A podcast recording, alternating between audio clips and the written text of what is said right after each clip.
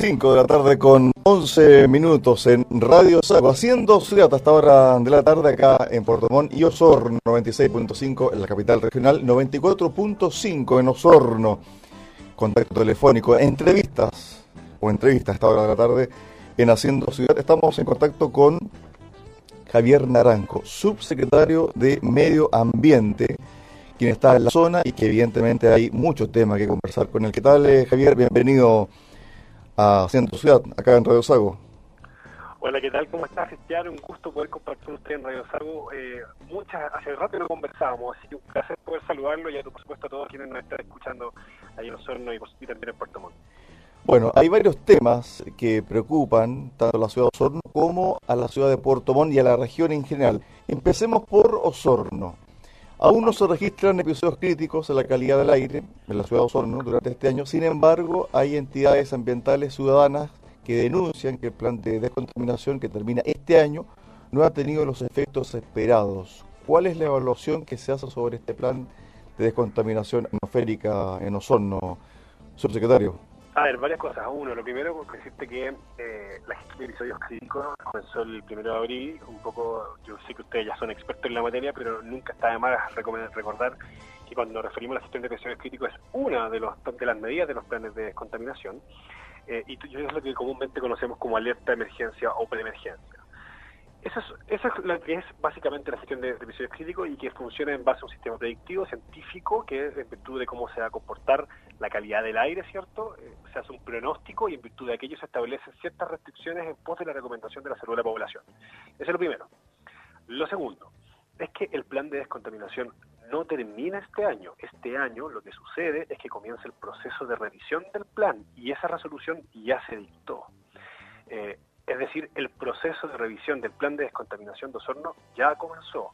¿Qué significa esto? En los procesos de revisión lo que nosotros hacemos es una revisión técnica del funcionamiento del plan, del cumplimiento de las metas en cuanto a programas de recambio de calefactores, subsidios de aislación térmica eh, y por supuesto el comportamiento de la calidad del aire y en virtud de aquello, junto a los comités operativos, se establecen entonces eh, nuevas medidas, si fuera el caso establecerlas, se mantienen las mismas, se refuerzan, etcétera, pero eso es parte de un proceso que se realiza durante el año 2021. Es decir, el proyecto tal como está se revisa, puede que quede igual, puede que haya modificaciones o no. Eso va a depender exactamente del proceso de revisión, que como les digo, ya comenzó. O sea, yo no descarto, y eso es lo que no se puede hacer en el fondo, eh, decir que las medidas van a aumentar o que se van a mantener, es parte del proceso de revisión que existe, es un proceso técnico en que participan distintos organismos, el Ministerio de Salud, el Superintendencia del Medio Ambiente, obviamente nosotros con el Ministerio del Medio Ambiente. Entonces, eh, hay un trabajo en conjunto en que además invitamos a participar a la ciencia a través de los comités operativos y de esa manera vamos integrando entonces ciertas medidas que tengan como objetivo la disminución de la emisión de materiales particulados en la zona. Recordemos que la principal factor de contaminación en nosotros es la contaminación por leña, básicamente leña húmeda. Exactamente. Ahora, eh, Javier, esto es un año complejo en términos de reunir a la gente. ¿Cómo se pretende incorporar a las entidades cierto, eh, sociales, a la ciudadanía, eh, a la comunidad, para la revisión de este proyecto, para la elaboración quizás de un nuevo proyecto? Mira, hemos tenido, yo diría, muy buenas experiencias y ha sido un proceso que hemos tenido que hacer no solamente respecto a Osorno, sino que a nivel nacional y en todo ámbito de nuestra vida estamos afectados a una pandemia, ¿cierto? Eh, donde los papás han tenido que, tener eh, clases vía Zoom, Teams o cualquier otra plataforma con los niños, los mismos papás, ¿para qué, para, qué decir? los carretes vía electrónica, etcétera. Eso lo ha hecho que nosotros desde el punto de vista de la institucionalidad ambiental hemos tenido también que adaptarnos eh, respecto de estos procesos y yo diría que una experiencia que ha sido muy exitosa, eh, y que yo no podría citar de ejemplo a propósito de un plan de descontaminación, en este caso no de calidad del aire, sino que para una cuenca eh, lacustre, es el funcionamiento del plan de descontaminación del lago Villarrica, que si bien no es de la región de los lagos, pero vamos de, de, comentarlo. Llevamos aproximadamente seis eh, webinars con las organizaciones civiles, con la ciencia, con los gremios, eh, con los vecinos, etcétera, donde lo que hemos hecho justamente es explicar el plan, donde hemos contestado preguntas y después de eso se dan las indicaciones a todas las personas para que participen, para que ingresen las, la, la, observaciones ciudadanas, para participar activamente en la elaboración del plan a través de la plataforma del Ministerio del Medio Ambiente, que en este caso es consultasiudadanas.mma.gov.cl. Ahora, insisto, el proceso de revisión del plan de descontaminación de, de Osorno comenzó hace poquito. Así que todavía estamos en los procesos de bajar las análisis, revisar las estaciones para luego empezar los procesos eh, más ciudadanos. Ahora bien, con respecto al tema del el recambio de calefactores y especialmente el tema del pellet, porque el pellet fue anunciado y mostrado como un producto sumamente efectivo para bajar los niveles de contaminación, pero el año pasado no había pellet. ¿Cómo se asegura la suficiente cantidad de pellet para este invierno y para el futuro? A ver, aquí hay, hay, hay, dos cosas ahí que, que hay que decir. La primera es que nosotros ¿Te acuerdas que cuando comencé la conversación te decía que dentro del plan de descontaminación una de las medidas como estructurales era la gestión de residuos críticos? Otra es el programa de recambio de calefactores. Exacto.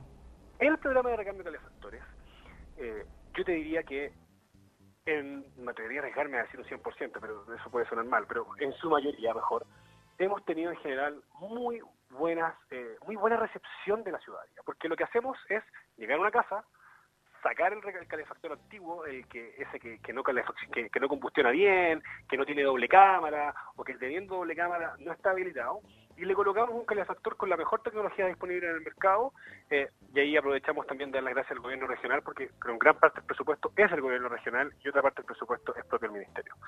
Y dentro de los programas de recambio de calefactores tenemos distintas líneas. Uno solo es el pellet. ¿Y por qué es efectivo? Porque si uno compara la emisión de material particulado de la leña húmeda, que es un 100% de, de, material particulado 2,5, y uno compara con un pellet, reducen un 75% las emisiones. En consecuencia, es efectivo. Pero no es lo único. Tenemos líneas de recambio de queroseno, y ahí las rebajamos en un 80%, y tenemos el, el eléctrico, que el eléctrico es obviamente cero emisión. Ahora, ¿Cuál es la situación con el eléctrico? Es que además se requiere que la, vivienda esté con una aislación térmica adecuada, para de esa manera la eficiencia del calefactor eléctrica sea óptima y no se produzca entonces eh, una pérdida del calor o pérdida calórica, como dicen ciertos los técnicos en la materia, y de esa manera sea efectivo. Y por eso otra medida de, los planes de descontaminación y que contempla el plan de descontaminación de ozono y la revisión, y aparte de lo que tenemos que hacer, es justamente los subsidios de aislación térmica, que son los que lleva adelante el Ministerio de Vivienda y Urbanismo. Ahora, respecto al abastecimiento de Pérez, lo, primero es pedirle a la comunidad, porque aquí es un trabajo conjunto, es que por supuesto aquellos que puedan nos podamos abastecer con, con la mayor anticipación posible. El año pasado fue una situación particular. Eh, que ahí el, el, el, de Energía de la región y por supuesto el Ministerio de Energía se tuvo que hacer cargo, incluso hubo una fiscalización muy eh, exhaustiva por parte de la Superintendencia de Electricidad y Combustible, que no es parte de institucional ambiental, pero que sin embargo, como sabemos, son aquellos que regulan estas materias. Eh, y hasta ahora la información que hemos recibido en todas las preguntas que hemos realizado es que el abastecimiento va a andar bien. Sin embargo, lo que nosotros les pedimos a las personas que los que puedan, por supuesto, vayamos adelantándonos para que no tengamos los problemas que hubo el año pasado, que recordemos estamos en pandemia también, es parte de los, de los procesos que hemos tenido que adaptarnos como sociedad y que recordemos también afecta a todo el mundo. Estamos a esta hora de la tarde conversando con el subsecretario de Medio Ambiente, Javier Naranjo. Bueno, nuevamente sale en la palestra, subsecretario, a raíz de la contaminación del río Maullín. También la semana pasada se dio a conocer un estudio em, hecho o mandado hacer por la municipalidad de Ozono y también está involucrada en la contaminación del río Damas y también de el río Rahue. Bajo esa situación, ¿qué medidas concretas puede tomar respecto a contaminación de ríos en la región de los lagos por parte de estas empresas? A ver, lo, primero decirte lo siguiente. Cuando estuve en la región hace ya un par de meses atrás, eh, estuve con la Junta de Vecinos del Río Bama eh, y me reuní con los dirigentes eh, y pudimos recorrer con ellos la cuenta del río y efectivamente pudimos ver ahí la situación del terreno. Y tuvimos una reunión súper franca, eh, súper honesta, súper sincera con, con, los vecinos. Y les contamos un poquito, dentro de las competencias que tiene el Ministerio del Medio Ambiente, cómo podemos nosotros trabajar, pero que eso no obsta a las demás cosas que ya estamos haciendo. Dentro de esas cosas que ya estamos haciendo eh, y que hemos tratado de comunicar, de hecho, uno de los encargos que le pedí a nuestro querido Seremi Klaus, que, que cada vez que tengamos, estemos en la región le hicimos una junta de vecinos para que vean que vamos avanzando es que se hizo una, fiscalización en conjunto con la Dirección General de Agua y la Superintendencia del Medio Ambiente, que ya empezó a ahorrar algunos resultados técnicos que efectivamente nos van a, nos van a poder permitir determinar si es que existe una infracción desde el punto de vista de alguna, varias o alguna empresa asociada a la cuenca del río. Eso es lo primero. Y lo segundo es que desde el medio ambiente y las competencias que nosotros tenemos, lo que nos comprometimos con la Junta de Vecinos es que vamos a iniciar el proceso para la dictación de la norma de calidad secundaria del río del río. ¿Y eso qué significa? Para poder hacer este, esta norma y comenzar el anteproyecto, en primer lugar, lo que les comentamos a los vecinos es que estos como son procesos técnicos multidisciplinarios que involucran a distintos profesionales de distintas áreas de la ciencia, se tienen que terminar algunos estudios. ¿Para qué? Para poder justamente medir en las distintas zonas del río cuáles son los componentes químicos que se encuentran superados, eh, cuál, tratar de determinar cuáles son las fuentes que tienen estos ríos, eh, estas fuentes, digamos, o sea, por qué es y dónde se arrojan estos materiales, tratar de determinar cuáles son las fuentes difusas, estas que nunca se saben bien de dónde salen, pero sin embargo uno puede determinarlas científicamente cuáles son, y en virtud de ello, eh, hacer este estudio y comenzar con eso, entonces, el proceso de la norma secundaria, de calidad secundaria del río. Eso implica, por supuesto, un proceso técnico donde va a haber un proceso de participación ciudadana, donde se va a convocar a la ciudadanía a participar, a opinar, eh, y, luego de ello, por supuesto, dictar el proceso de la norma. Esto fue comprometido directamente por mi persona con los, con los, con los, con los vecinos y tuvimos una muy buena recepción, así que en verdad yo diría que fue eh, eh, una muy, muy, buena reunión, muy franca, muy sincera, muy honesta en cuanto a los plazos, las expectativas, pero realistas, y por supuesto no sentimos más que toda la razón para estar molestos porque en verdad la situación del río es compleja y por eso es que nos concurrimos al lugar y podemos conversar con ellos para hacer este compromiso que aquí les estoy contando a ustedes también a través de la radio. Bueno, en la provincia de Yanquihue, Río Maullín, ESAL descargó, ¿cierto? Eh, o vertió, mejor dicho, eh, sin, sin, tratar eh, algunas aguas servidas. ¿Qué pasa con ESAL, eh, subsecretario? Bueno, ahí ustedes han tomado conocimiento que, que la Superintendencia del Medio Ambiente ya tomó algunas medidas. Exactamente la Superintendencia del Medio Ambiente eh, eh, formularon cargos en contra de, la empresa, porque a juicio de ellos, con estos análisis técnicos, por eso son importantes y, es súper buena la, pregunta porque nos permite un poco poder ejemplificar con hechos concretos. Cuando uno hace las entidades técnicas como la Superintendencia del Medio Ambiente y la Dirección General del Agua, van a fiscalizar los ríos y las descargas, tienen que levantar información en in situ, ¿cierto? En el lugar, tomar las muestras, se envían a, los laboratorios certificados, o sea, no es cualquier laboratorio, y se obtiene la información para poder acreditar o preacreditar este, en este caso cuál es la fuente de contaminación y su origen. Y luego de eso, entonces, en este caso, la Superintendencia del Medio Ambiente adquiere una suerte de convicción, si uno quiere, de que habría una responsabilidad, en este caso, de la empresa, y que en consecuencia le formula cargos. Y eso en fácil le está diciendo, yo creo que usted es el responsable de lo que, de lo que aquí estoy viendo, y creo que usted es el responsable de lo que estoy viendo en virtud de estos informes técnicos que tengo. ¿Qué viene ahora entonces?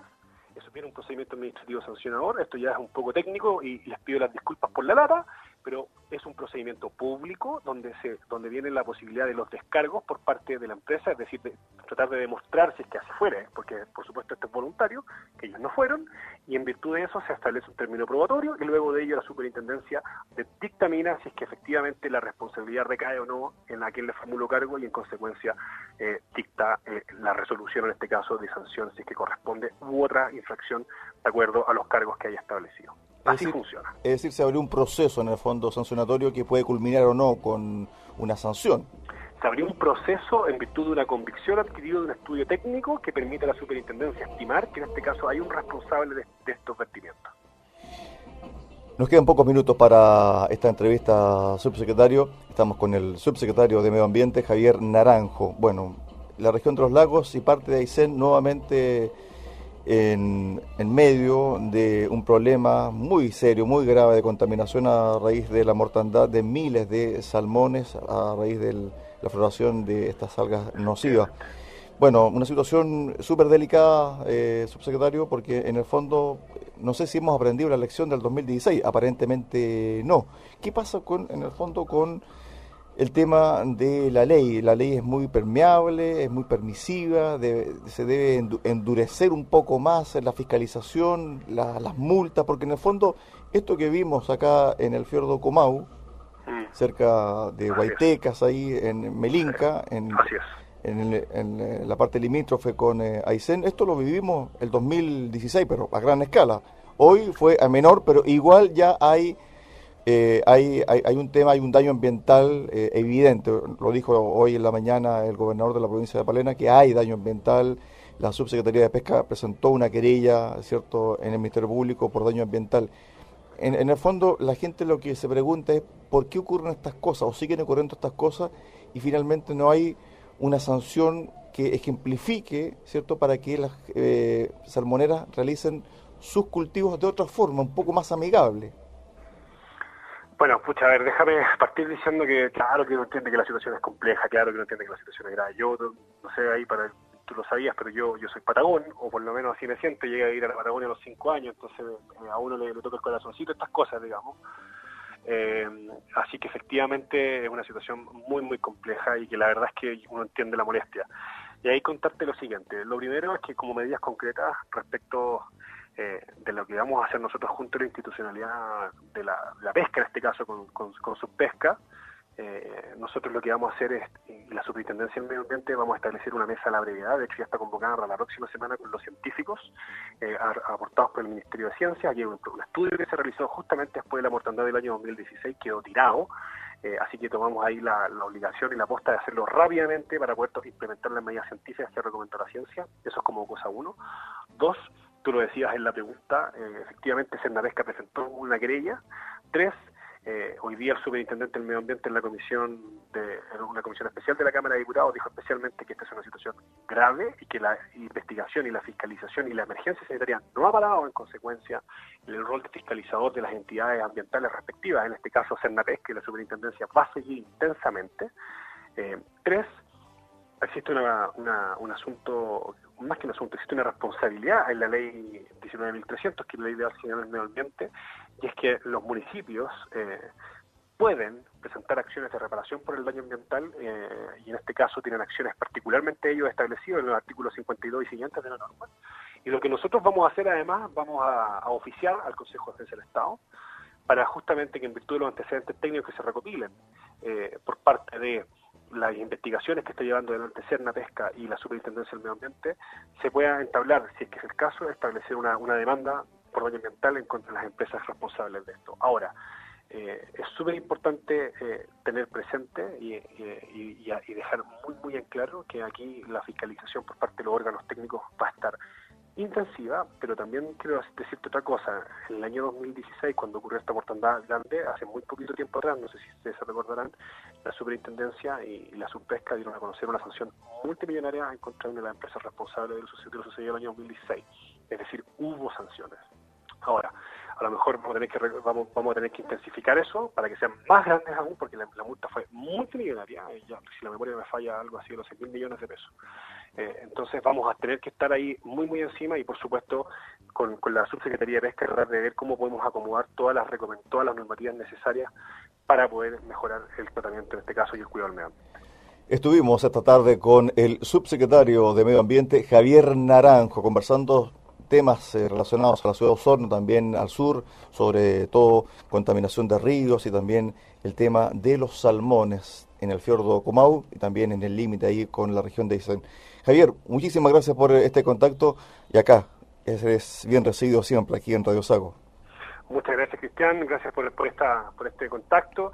Y te pido tres segundos para pedirle ahí a toda la gente de la región de los lagos que nos está escuchando que recordemos que nuestras acciones generan consecuencias en el medio ambiente y el consecuencia, el cuidado y la protección del medio ambiente nos involucra a todos y cada uno de nosotros. Así que un gran abrazo eh, y muchas gracias por este contacto. Gracias. Buenas tardes.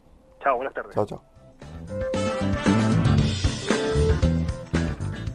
Bien, ahí estuvimos con Javier Naranjo, subsecretario de Medio Ambiente, conversando de distintos temas relacionados a la contaminación, Osorno, con el tema de la contaminación atmosférica de los ríos, acá en la región un poquito más al sur de la región de los lagos, aquí cerquita de nosotros, en el fiordo Comau, la contaminación, el daño ambiental provocado por la mortandad de miles, miles y miles eh, de eh, salmones a raíz de la floración de algas nocivas haciendo ciudad acá en Radio Sago. Una pausa, vamos a tanto y regresamos con todo.